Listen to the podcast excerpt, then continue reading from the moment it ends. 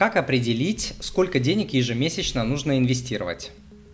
А, вопрос вроде простой, а вроде непростой. С одной стороны, можно сказать, ну, сколько можете, столько и инвестируете, да, но на самом деле это зависит от ваших целей. В целом, хороший ориентир – это от 10 до 20% процентов а, вашего а, заработка.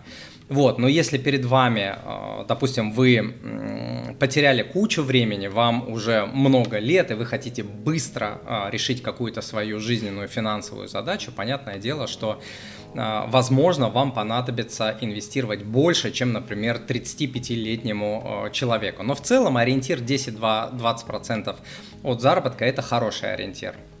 Вот, начинать можно инвестировать с нескольких сотен, с нескольких там, с тысячи рублей можно начинать а, инвестировать. Если вас тормозит то, что вы думаете, для инвестирования нужно много денег, а, мне хочется вас просто по-человечески пожалеть и а, сказать вам, какую огромную ошибку вы допускаете, какую дорогую, огромную ошибку вы допускаете, не начиная инвестировать а, вчера. Инвестировать можно начать там с 1000 рублей. ОФЗшки стоят 1000 рублей. БПИФы есть вообще, которые там несколько рублей стоят, там десятки рублей, сотни рублей а, и так далее. Не допускайте эту ошибку, которую допускают абсолютное большинство населения мира, откладывая инвестирование. Чудовищно дорогая ошибка.